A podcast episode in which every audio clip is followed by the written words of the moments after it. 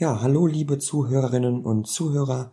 Mein Name ist Benny. Ich arbeite beim Planerladen e.V. in der Dortmunder Nordstadt und gemeinsam mit Tobias Scholz vom Mieterverein Dortmund und Umgebung e.V. möchten wir grundlegende Fragen von MieterInnen zum Thema Mietzahlungen in Corona-Zeiten beantworten. Muss ich weiter Miete zahlen, wenn ich aktuell in Kurzarbeit beschäftigt bin und sich mein Einkommen verringert hat? Ja, es ist in Corona-Zeiten so, dass ich zwar weiterhin verpflichtet bin, die Miete zu zahlen, wenn ich aber durch Corona Einkommenseinbußen habe, zum Beispiel in Kurzarbeit bin, dann bin ich zurzeit für die Mieten für April, Mai und Juni 2020 geschützt. Ähm, ich muss aber diese Mieten nachzahlen, also die entfallen nicht. Das ist häufig ein Missverständnis. Und äh, dann ist es so, dass hierfür auch Zinsen anfallen das sind zurzeit vier Prozent Zinsen, die dann auf die Mieten, die ich nicht zahle, zahlen muss, also eine ganze Menge. Und ich habe dann Zeit bis zum 30. Juni 2022 diese Mietschulden aus der Corona-Zeit nachzuzahlen. Und die Empfehlung ist, weil die Zinsen ja sehr hoch sind, ähm, dass man möglichst vermeiden sollte, dass die Sachen auflaufen und deswegen am besten eine, Vereinbarung mit dem Vermieter trifft, dass der weiß, äh, was kann ich erwarten, habe ich Mieter in Zahlungsschwierigkeiten äh, und ob man mit dem eine Vereinbarung macht, äh, bis wann dann entsprechend die Mieten nachgezahlt werden und vielleicht diese Zinsen gar nicht verlangt werden. Der Vermieter muss das nicht, aber er hätte ein Anrecht darauf. Ist der oder die Vermieterin dazu gesetzlich verpflichtet, mir eine Mietstundung oder Reduzierung bei Einkommensverlusten zu gewähren?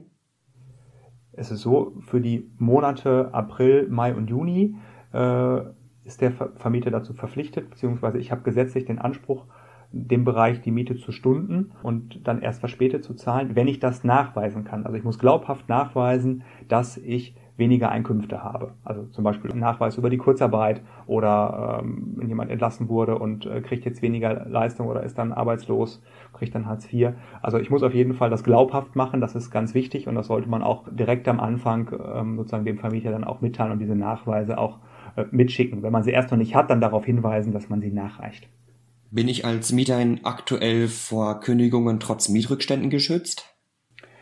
Ja, der Kündigungsschutz gilt für Corona-bedingte Mietrückstände. Also Rückstände, die aus dieser Corona-Situation entstehen und im Zeitraum 1. April bis zum 30. Juni. Es gibt bisher keine Regelung, wenn die Mietschulden für Juli, August, September entstehen. Wir gehen davon aus, und es gibt auch den Druck unseres, auch des Dachverbandes und anderer Verbände, diese Regelung zu verlängern. Ähm, aktuell wäre es aber so, wenn sich jemand im April, Mai und Juni, sage ich mal, rettet und irgendwie die Miete zahlen kann, ähm, aber dann im Juli Probleme hat oder im August, dann würde man nicht mehr unter die Corona-Schutzregeln fallen und hätte dann nicht mehr den Kündigungsschutz.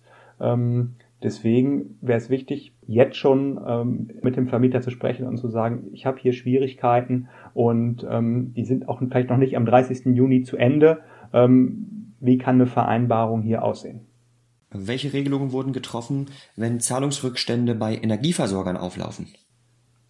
Ja, bei Energieversorgern und anderen Verbraucherverträgen ist es eigentlich ähnlich wie bei der Miete. In dieser Zeit vom 1. April bis 30. Juni gegebenenfalls eine Verlängerung, können Zahlungen gestundet werden. Man muss dann auch wieder nachweisen, dass Corona Einfluss gibt, dass man Corona-Einkommenseinbußen hat. Und dann äh, sollte man auch da Takt aufnehmen, das ist immer zu empfehlen, sagen so, wir haben hier Schwierigkeiten, die Nachweise einreichen. Und dann bleibt es aber auch da dabei, dass der, äh, der Energieversorger weiterhin sozusagen diese Abschläge irgendwann bekommt, nur eben später. Ja? Es ist nicht so, dass es hier einen Verzicht gibt auf die Zahlung. Ne? Das ist gesetzlich nicht geregelt, sondern es geht im Prinzip um eine verzögerte Zahlung auch in diesem Bereich. Es gibt ja das Thema, wenn äh, sozusagen solche Energieschulden auflaufen, ähm, dass dann der Versorger, um seine Geld einzutreiben, sozusagen Sperren, Sperrungen vornehmen kann, den Zähler ausbaut.